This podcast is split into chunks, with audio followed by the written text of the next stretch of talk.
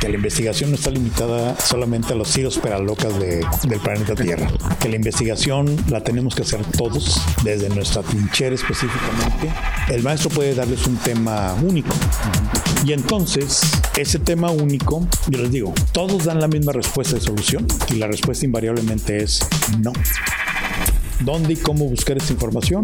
bueno, creo que es algo que aprendemos inclusive sobre el camino y a veces quienes pues tuvimos que aprenderlo a punta de fuerza y tenacidad y pues bueno, ahora nos toca a nosotros justamente tratar de ayudar a los alumnos. Entonces, todo eso hace la relevancia, creo yo, a el hecho de decir la importancia de investigar para poder resolver un proyecto arquitectónico.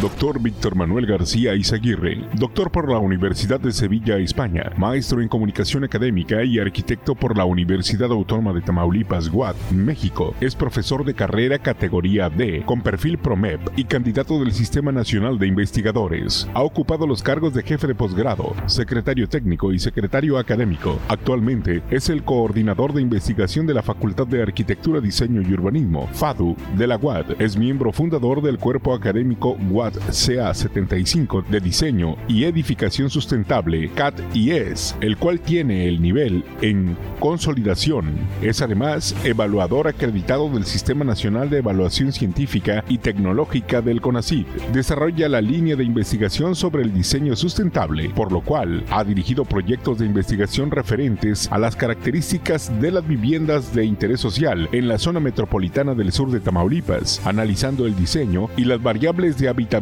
y sustentabilidad que se deben considerar en la generación de un proyecto arquitectónico. En los últimos siete años ha publicado como autor y coautor de siete libros, más de 16 capítulos de libros y un mínimo de 10 artículos en revistas indexadas. Su proyecto más reciente financiado por el CONACID, verso sobre la solución integral de la vivienda rural mediante el uso de materiales tradicionales y ecotecnologías como alternativa a la problemática detectada en la zona de la Huasteca Veracruzana, Tamaulipeca y Potosina, en relación a la habitabilidad y sustentabilidad del cual es responsable técnico y del que se editó un capítulo del libro, el cual está en edición. Está con nosotros en el podcast Cerfado, doctor Víctor Manuel García Izaguirre. Facultad de Arquitectura, Diseño y Urbanismo de la Universidad Autónoma de Tamaulipas presenta el podcast Ser Fado. Un espacio donde se desarrollarán temas de interés para la comunidad universitaria. El podcast Ser Fado. Comienza ahora. ¿Cómo están amigos del podcast Cerfado? En esta ocasión nos acompaña el doctor Víctor Manuel García Izaguirre y nos hablará de un tema interesante acerca de la arquitectura, la importancia de la investigación en esta asignatura. Doctor, ¿cómo está? Muy bien, muy buenas tardes a todos y pues primeramente agradezco la invitación que me hicieron para poder participar en este pues ya muy importante trabajo que ustedes están ejecutando, haciendo una recopilación de información a través de pues varios profesores que impartimos en esta escuela, clases. Qué bueno que, está con nosotros y, bueno, ¿cuándo comienza todo esto, doctor? Platíquenos un poquito desde, eh, desde que iniciamos, ¿no? Ahora sí que vamos a remontarnos, como quien dices, del siglo pasado, porque literalmente, bueno, yo soy egresado de esta facultad, cuando la facultad tenía todavía muy poco tiempo de haber eh, sido conformada. Para ser exactos, entré en el 77 a la carrera de arquitectura, egresé en el 82, recordando que la facultad como escuela nace en el 71 eh, así que entonces seis años después yo ingresé a la misma. Eh, en ese sentido, pues bueno, eh, yo después de haber egresado de la escuela, pues como cualquier otro alumno egresado de la facultad, pues me fui al campo laboral, trabajé un buen tiempo en esa parte y regresé ya como catedrático a través de una invitación que me hizo el arquitecto Francisco Vizcaíno, que había sido mi maestro en esta escuela, a dar clases precisamente en 1995, para ser exactos en enero de 95. Y ingreso justamente con la materia de geometrías, tanto la geometría bidimensional como geometría tridimensional. Pero bueno, a partir de ahí que ingreso yo aquí a la Facultad de Arquitectura, empiezo pues obviamente a tener otra perspectiva primeramente de la formación académico profesional que los alumnos de arquitectura tendrían que requerir y en ese sentido pues bueno también uno se va capacitando va uno tomando su formación académica mejorándola más bien dicho y pues hago una maestría primeramente aquí en la universidad, una maestría específicamente en comunicación académica con énfasis en educación asistida por computadora y después posteriormente de concluir esta y aprobarla paso a hacer un doctorado en la Universidad de Sevilla específicamente sobre la parte digamos de lo que sería eh, el medio ambiente, la, la relación del medio ambiente con respecto a la problemática en el contexto iberoamericano y analizado puntualmente desde lo que correspondería ser la arquitectura como parte de una de las diversas temáticas que se impartían en ese doctorado. Esto me lleva, por supuesto, al hecho de decir, bueno, más allá de la disciplina como tal de la arquitectura, que a veces pudiéramos nosotros identificarla como decir, bueno, ¿qué es la arquitectura? Y fundamentalmente muchos identificamos la arquitectura como eh, el hecho de resolver la problemática de la necesidad de un espacio habitable para el ser humano o para incluso personas distintas al ser humano. Llámese, si hablamos de, no sé, un centro de refugio para animales, pues lógicamente hay una intervención del ser humano, pero vamos, eh, entra como un elemento secundario. En ese sentido, eh, a veces en ese, en, ese, en ese tenor podemos encontrar que los alumnos, y hablando aquí concretamente con respecto a lo que vemos en la parte de la formación académico profesional de los alumnos, pues reciben una formación muy bien dada por parte del resto de mis profesores, compañeros de la, de la facultad, en el hecho de lo que tienen que aprender a hacer para hacer un buen proyecto arquitectónico. Es decir, la esencia fundamental de un arquitecto es realizar un proyecto arquitectónico que cumpla las características de ser funcional, que sea un espacio, un, área, perdón, o un proyecto que tenga los espacios adecuados para las funciones que se requieren ejecutar en el mismo, que esas tengan las dimensiones adecuadas y convenientes según las características de la cantidad de mobiliario, personas, etcétera, que va a ocupar el mismo y que sobre todo fundamentalmente puedan tener una, digamos, adecuada condición de confortabilidad.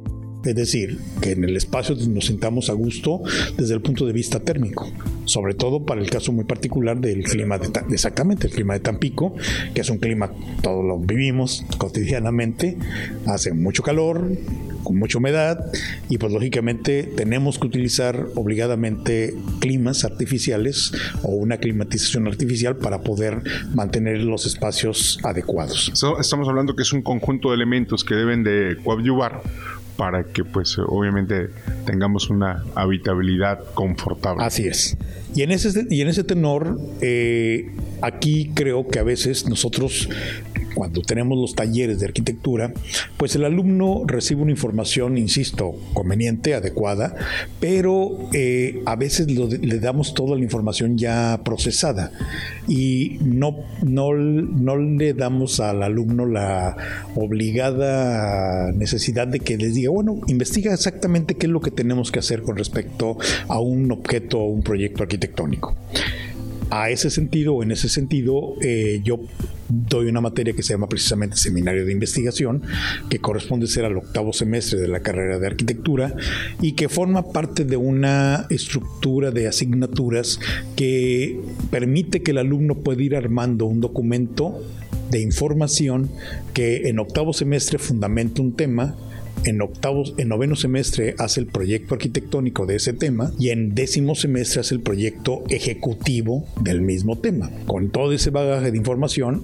el alumno cuando egresa de décimo puede tener incluso un documento muy bien sustentado que le va a permitir titularse mediante la opción de tesis con ese proyecto que ya tiene resuelto y que lo comento yo con mis alumnos en octavo, pues prácticamente lo único que les faltaría sería pues ponerle la dedicatoria, el agradecimiento y las conclusiones y se acabó. Sería una tarea progresiva y que les va a ayudar al final de, de cuentas al término de su carrera. Así es, y que además a diferencia de los proyectos, se los digo yo, es el único proyecto que lo resuelven en tres semestres.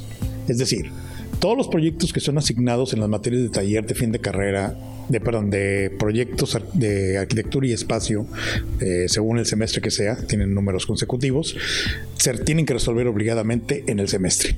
Integralmente. Y por eso mismo el profesor les tiene que dar toda una información adicional al alumno, para que entonces no pierda tiempo en buscar todo lo que corresponde ser la parte correspondiente de su tema. Y es un gran trabajo porque, ah, digo, al término del semestre usted da seguimiento al, al paso que sigue. Así es. Entonces, en el caso de la materia de seminario de investigación, el alumno empieza primeramente por tomar la decisión de cuál es el tema que quiere desarrollar. Es decir, cuál es el proyecto arquitectónico o urbanístico que quiere desarrollar. Y entonces eso, eso le lleva a que tenga que investigar, y empezamos con la parte de investigación, a decir cuáles son las necesidades que en un momento determinado un contexto específico puede requerir ya sea que, digamos, si analiza el plan de ordenamiento territorial o el plan de desarrollo municipal o cualquier otro documento normativo, puede encontrarse que ahí vengan proyectos estratégicos que para el municipio le son interesantes o importantes y tomarlos como temáticas o incluso buscarse como va a ser lo más factible que pueda suceder, un cliente potencial donde diga, bueno, que yo quiero que me hagas mi casa. Y entonces haga el proyecto de una vivienda a un nivel específico para un cliente real y potencial que posiblemente, pues bueno, nada más lo único que sería que se tendría que esperar año y medio la terminación del proyecto porque se va a hacer justamente eso en diversas etapas. Entonces, ahí empieza la parte primeramente de investigación que el alumno tiene que ejecutar y en donde incluso yo les comento que a veces malentendemos el concepto de investigación, como que decimos, la investigación está solamente reducida o limitada a los que nos dedicamos a hacer, no sé, trabajo de campo y hacer búsqueda de nuevo conocimiento y cosas por el estilo. Y yo siempre les comento a mis alumnos que no, que la investigación es algo que cotidianamente hacemos y que hacemos de hecho todos, todos los días. Desde el momento que salimos nos levantamos y decidimos cómo vamos a vestirnos. A veces la decisión de vestirnos implica una investigación de decir cómo va a ser el clima hoy. Va a estar haciendo calor, va a estar haciendo frío, va a llover, no va a llover. Me pongo una camisa manga larga, manga corta o en fin, tengo que tomar decisiones en base a una información que yo busco. En el mismo sentido, cuando hacemos un proyecto arquitectónico, en mayor profundidad, hay que hacer toda una serie de investigaciones. Yo recuerdo de mi época de estudiante que nos decían a nosotros cuando estudiábamos que el arquitecto tiene que ser como el hombre orquesta, que tiene que saber tocar de todo. Porque si en un momento determinado tenemos un cliente que nos pide una clínica dental, por decir algo, o llega un cliente y dice, oye, yo quiero hacer una clínica dental. Muy bien. Y la primera pregunta que nos tendríamos que hacer es, ¿qué es una clínica dental? Digo, todos tenemos conocimiento básico de qué es una clínica dental. Alguna vez hemos ido todos con un dentista y sobre todo sufrido la, el trabajo que hace el dentista con nosotros. Pero detrás de bambalinas, ¿qué hay en esa parte, digamos, de los proyectos? O sea, ¿qué requiere realmente como espacios para que un, un dentista pueda hacer su labor adecuada y convenientemente? Entonces, desde ahí empieza la primera parte de la investigación. ¿Cuál es el, cuál es el digamos, la parte conceptual de, de una definición específica de lo que es el espacio de una clínica dental? Pero también cuál es la concepción operativa de decir cuáles son las dimensiones, los espacios, los requerimientos que este objeto arquitectónico va a requerir. Y entonces ahí el alumno tiene que empezar a averiguar, tiene que empezar a investigar, porque si no entonces simplemente lo que va a hacer pues va a quedar o mal hecho o incorrectamente aplicado o va a tener fallas tanto en cuestiones de funcionalidad o de eh, espacialidad o de dimensionalidad. Y Sí, eso porque, digo, conlleva eh, instalaciones eléctricas, Definitivamente. hidráulicas, eh, debe, este, bueno, los, los sillones de los dentistas tienen un desagüe especial. Exacto. Eh, Sí, exactamente. O sea, hablamos ya de cosas muy especiales, muy específicas, pero son cuestiones que a veces de repente de oídas la conocemos, pero la pregunta es, bueno, ¿y cómo se, cómo se conecta el agua a esa silla? Digo, tendrá que haber alguna tubería por ahí que tendríamos que averiguar de qué tamaño de dimensión es la tubería, qué material, por dónde la vamos a pasar, porque que yo sepa, cuando he ido a un consultorio dental, no veo tuberías por ningún lado. Vamos, veo la silla y a la silla ahí sale el aire, el neumático que provoca que la broca funcione en ese clásico ruido de cuando está uno sacándole sufriendo exactamente, o que te avienta agua, o etcétera, etcétera. Entonces, todo eso se resuelve. Y entonces ahí es donde el alumno tiene que entender toda esa serie de aspectos. En el otro sentido, hay una cuestión que a veces el alumno también de repente olvida o, o a veces eh, soslaya un poco o deprecia un poco. Yo siempre les digo, el objeto arquitectónico que es el resultante del trabajo que nosotros como arquitectos hacemos deriva de dos actividades o, o de dos cuestiones que tenemos que investigar. Uno es la parte, digamos, del usuario que va a hacer uso de ese espacio. Y ese usuario que puede inclusive estar categorizado en distintas condiciones, eh, volviendo al ejemplo de la, de la clínica dental, uno, un usuario es el personal administrativo que va a trabajar en la, en la clínica. Llámese la recepcionista que va a estar atendiendo a quien llega para una cita, llámese el dentista, llámese la persona que va a hacer el aseo, que también tiene que hacer allá una actividad puntual, o cualquier otro tipo de personas que ahorita estaré omitiendo por obvias razones de desconocimiento de una operación puntual del espacio. Pero también está el cliente, el que va a ir a atenderse justamente a la clínica. Y ese cliente también tiene necesidades específicas y requerimientos especiales. Por lo tanto también tiene que ser considerado. Bueno, esa es una parte. La otra segunda parte es el contexto, es decir, en dónde está ubicado el proyecto. Está ubicado siempre, pues lógicamente, en un espacio, en un terreno, por llamarlo de alguna manera muy puntual. Y el terreno pues tiene condiciones físicas, topográficas, climatológicas, de relación espacial con otra serie de edificaciones que hacen que nosotros tengamos que decidir la condición del diseño de ese objeto arquitectónico. Y ambas cuestiones las tiene que averiguar o investigar el alumno o el arquitecto que va a hacer el proyecto en lo particular. Entiendo, y a veces aquí es una cuestión de, de que todo mundo, ahora que somos ambientalistas y que la sustentabilidad y todo ese show, decimos, no, no, no, le sacamos la vuelta a, los, a la climatización artificial. Eso es así prohibido, no, tenemos que evitarlo. Pero hay a veces este, cuestiones que se tienen que considerar que tiene que haber una climatización, porque te imaginarías tú teniendo una o estando en una clínica dental donde además de que te estén torturando, estés tú sudando la gota gorda casi casi por todo el calor que se va a sentir, pues sería absurdo, porque sería, no podemos ventilar eh, naturalmente, porque además por cuestión de higiene y limpieza sería poco conveniente que abrieras ventanas y dejaras entrar el aire plácidamente cuando tú tienes así como que todo una pues tratamiento bucal que te va a hacer que tengas una problemática posiblemente de, de salud si es que digo tampoco va a entrar así como que bueno uno nunca sabe no la cantidad de tierra o microbios que pudieran en un momento determinado entrar. Entonces todo eso hace la relevancia creo yo a el hecho de decir la importancia de investigar para poder resolver un proyecto arquitectónico. Y eso nos lleva a muchas cuestiones, desde la toma de decisiones para decir cómo vamos a construir ese espacio, porque lógicamente hemos evolucionado en muchos sentidos. Es cierto que seguimos usando convencionalmente el mismo tipo de proceso constructivo que hemos usado creo que en 100, 200 años sin mucha modificación, pero también es cierto que ha evolucionado la tecnología constructiva y que en muchos sentidos ahora podemos usar otro tipo de materiales que son pues resistentes a la cuestión de ígnea, de, incendios, de incluso precisamente hablando de la transmisión de calor, pues también reducen justamente la, la, parte, digamos, de que si el muro quedó hacia un área donde incide mucho el, el sol, pues la transmisión de calor hacia el interior se puede reducir a través de un tipo determinado de material o de recubrimiento o de aislante que permite precisamente el que también nosotros tengamos que conocer toda una serie de nuevos materiales que a veces los alumnos nos que, se quedan con los materiales más tradicionales. Casi casi algunos todavía me andan hablando de el ladrillo. Cuando dices tú, pues el ladrillo creo que ya dejó de usarse hace mucho. Desgraciadamente, porque térmicamente es mejor que el block.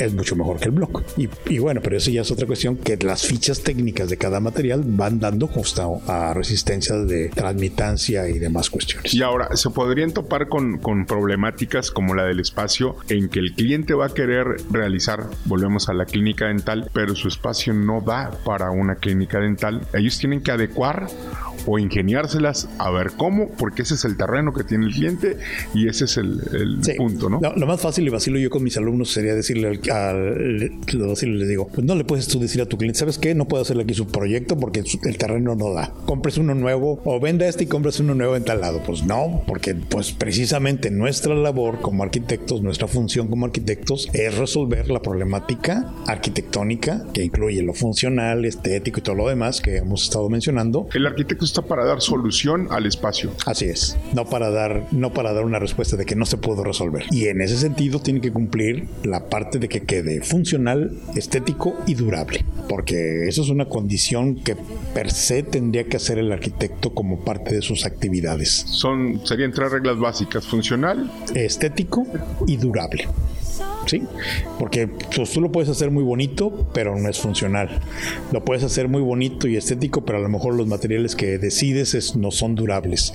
Entonces hay que tener toda esa condición de búsqueda de, porque incluso a lo mejor no tanto en el, en el caso de una clínica dental, pero sí, por ejemplo, hay ciertas áreas eh, médicas que requieren materiales muy específicos que no se pueden poner otros más que esos por la condición de higiene. Es como si pensáramos en, una, en un hospital, un quirófano, no podríamos poner cualquier tipo de material, no podemos poner cualquier tipo de recubrimiento porque precisamente se requiere la máxima higiene por el tipo de pues, actividad que se realiza dentro de ese espacio. ¿sí?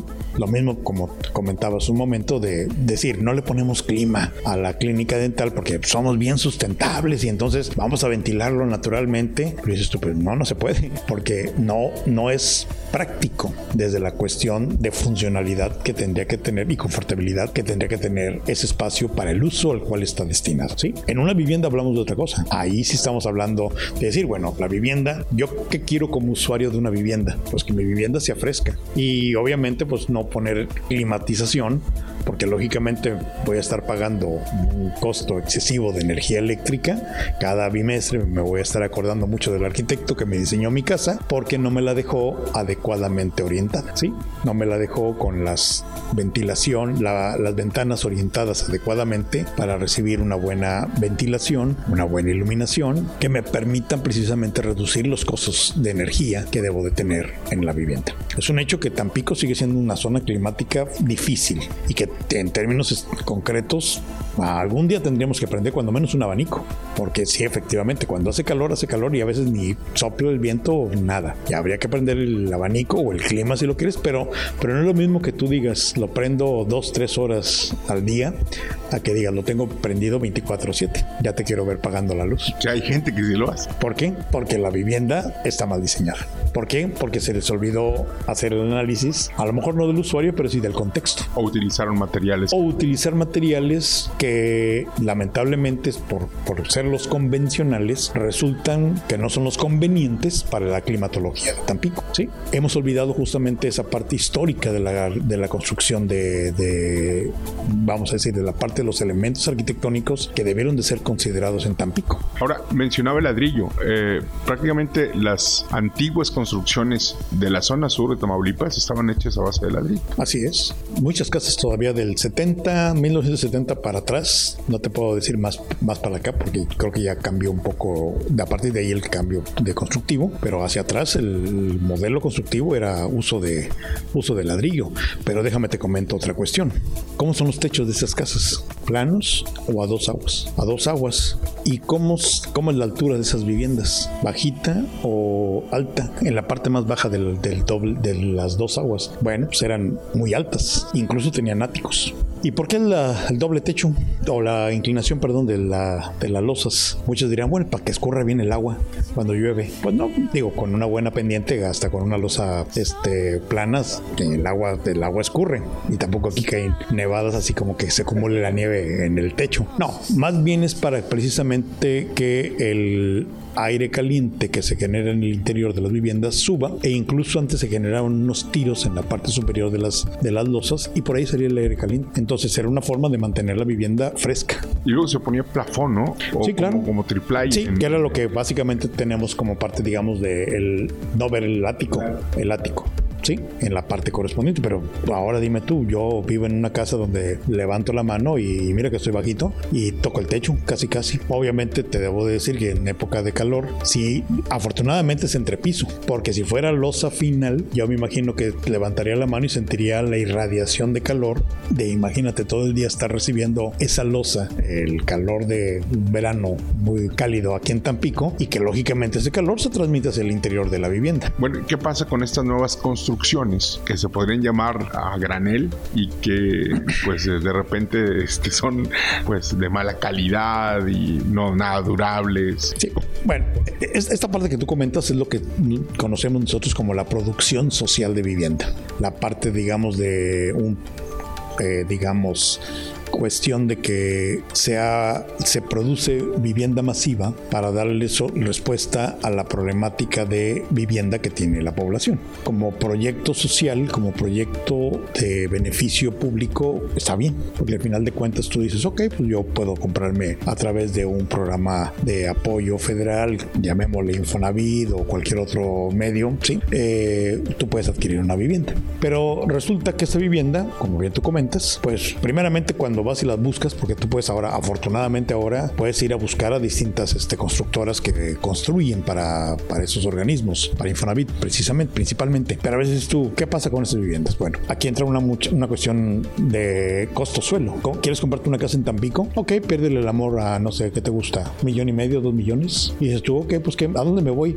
Pues vete a Altamira. Allá están mucho más baratas. ¿Cuánto sale una casita en, en, en Altamira? Ah, 500 mil, 600 mil, 700 mil pesos, que tampoco tú dices, sale muy barata, pero está más accesible. Te alcanzas tus puntos del Infonavit para comprarla, sin mayor problema. La misma casa puede estar hecha en Tampico y en Madero, la única, para Tampico y Altamira. La única diferencia es el costo terreno. Por supuesto, Tampico es una zona más consolidada. Pero entonces pasamos a lo que segundo que tú comentas. La vivienda puede tener incluso las mismas condiciones de tamaño y de material, uso de materiales. Entonces, ¿cuál fue el beneficio de irme a comprarla en Tampico o comprarla en Altamira?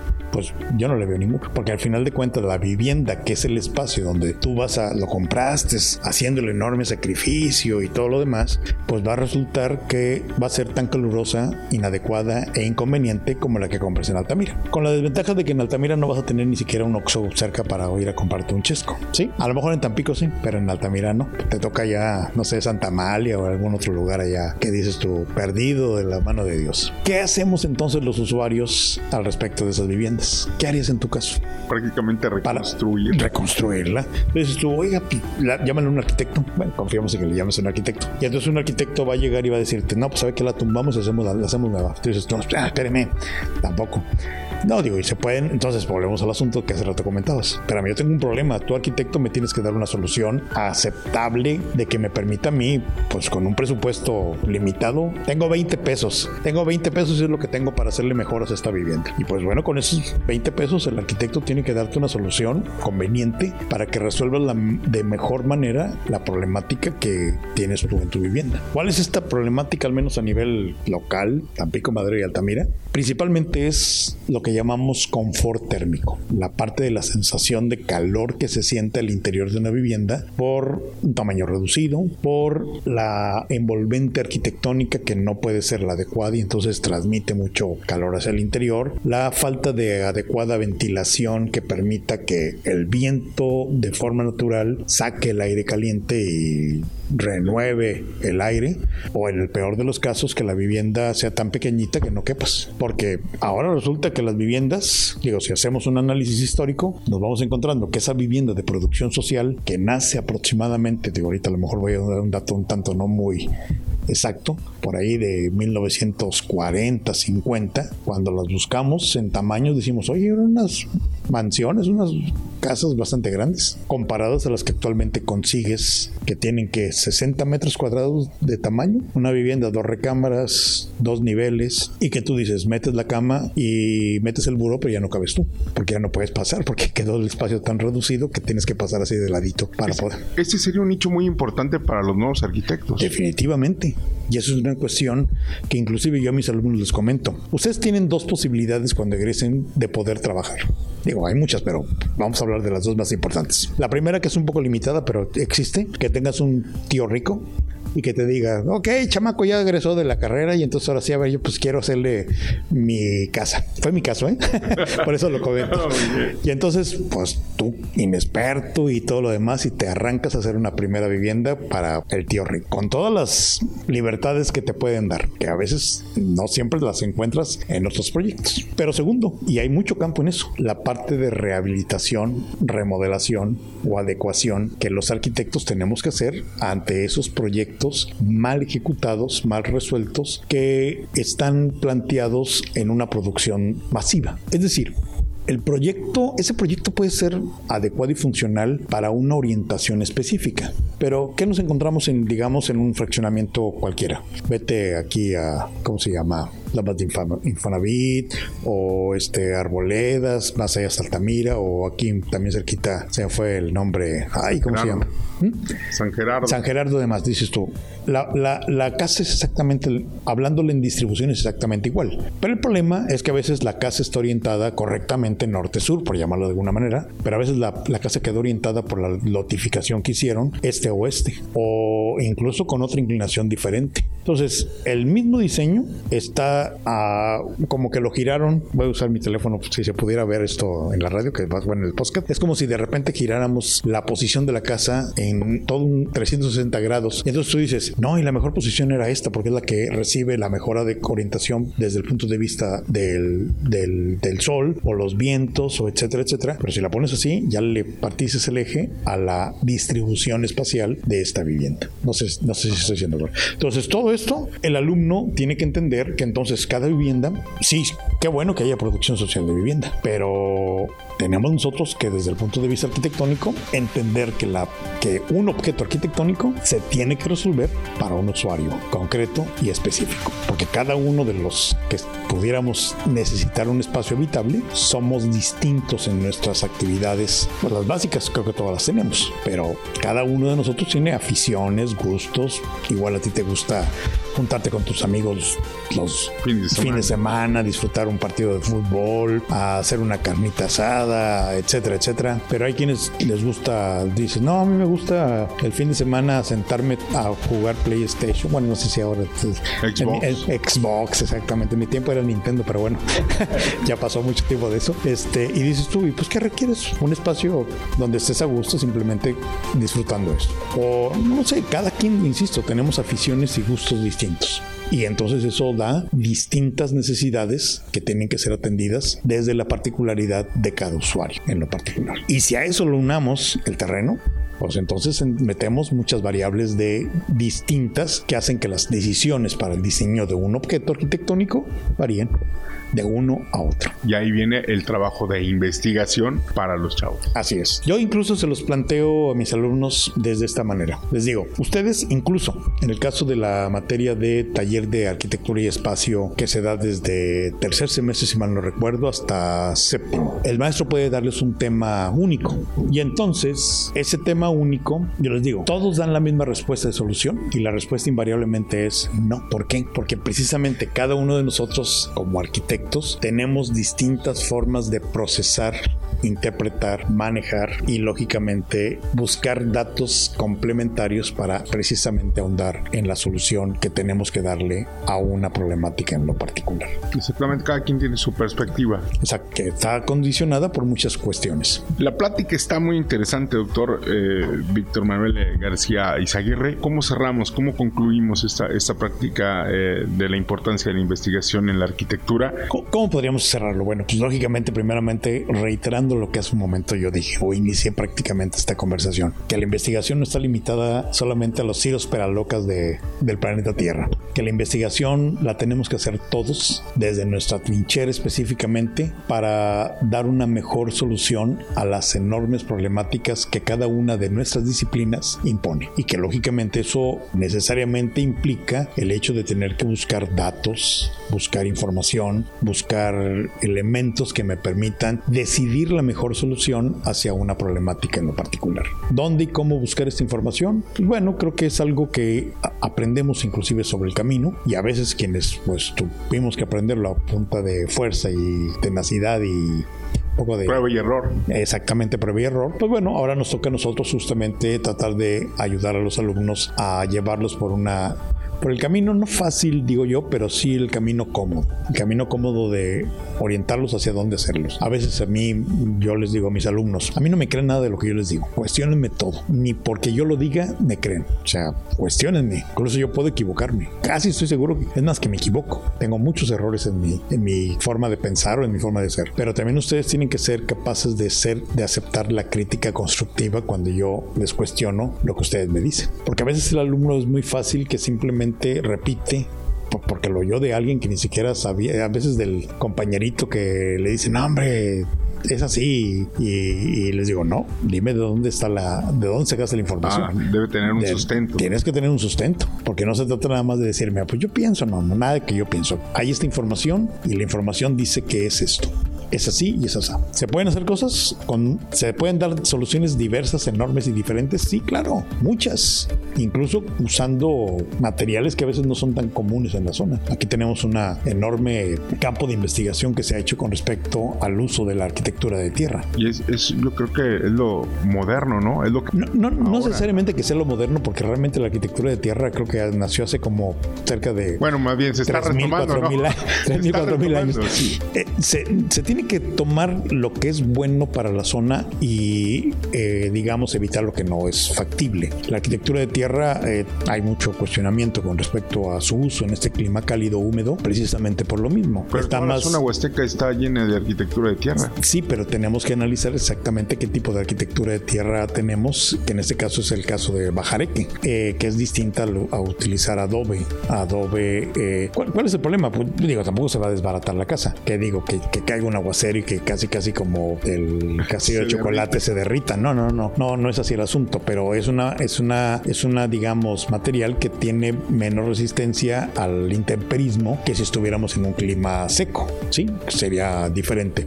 Pero sí tiene ventajas desde el punto de vista térmico. Su misma tamaño hace que la transmitancia de calor sea mucho más tardada que en el caso del block.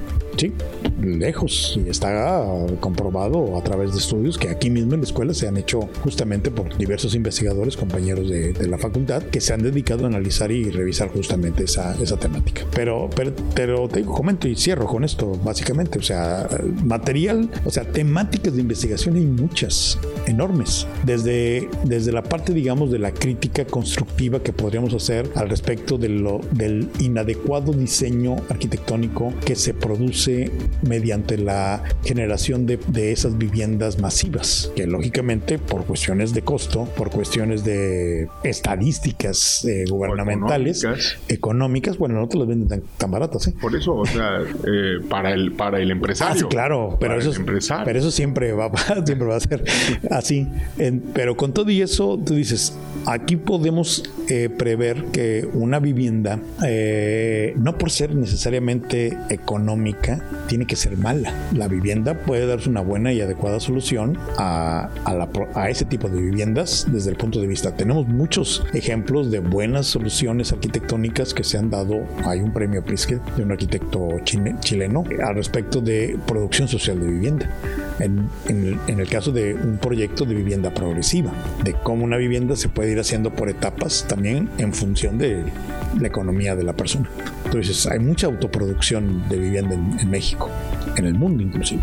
Entonces, material para investigar, mucho no tenemos que hacer, digo, sé que también es importante de que de repente nos metamos al laboratorio de materiales y veamos resistencia. No, desde el campo per se de la arquitectura se puede hacer mucha investigación de muchos distintos enfoques y visiones. El mensaje para los chicos que tienen la inquietud acerca de la investigación. Yo les diría, cuestionen siempre, cuestionen todo lo que en un momento determinado les planteen y busquen más allá, busquen más allá de lo que en un momento determinado a veces los profesores decimos. No es que lo digamos con mala fe por decir algo erróneo, no. Que eso nos permita precisamente incentivar el conocimiento en el alumno. Y debatir. De toda una manera, obviamente.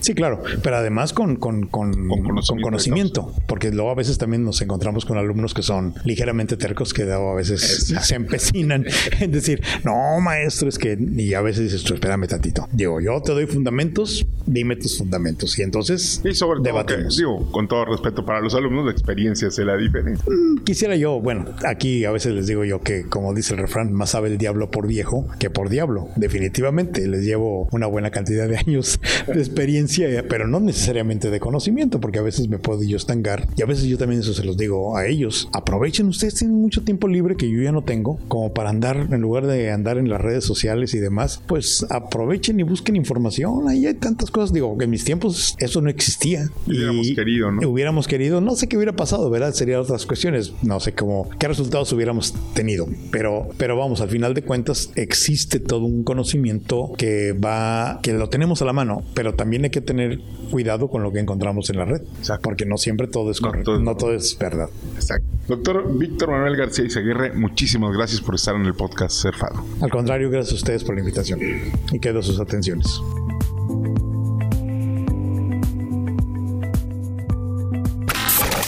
Escucha el podcast Cerfado a través de Amazon Music, Spotify y Apple Podcasts. La Facultad de Arquitectura, Diseño y Urbanismo de la Universidad Autónoma de Tamaulipas presentó el podcast Cerfado.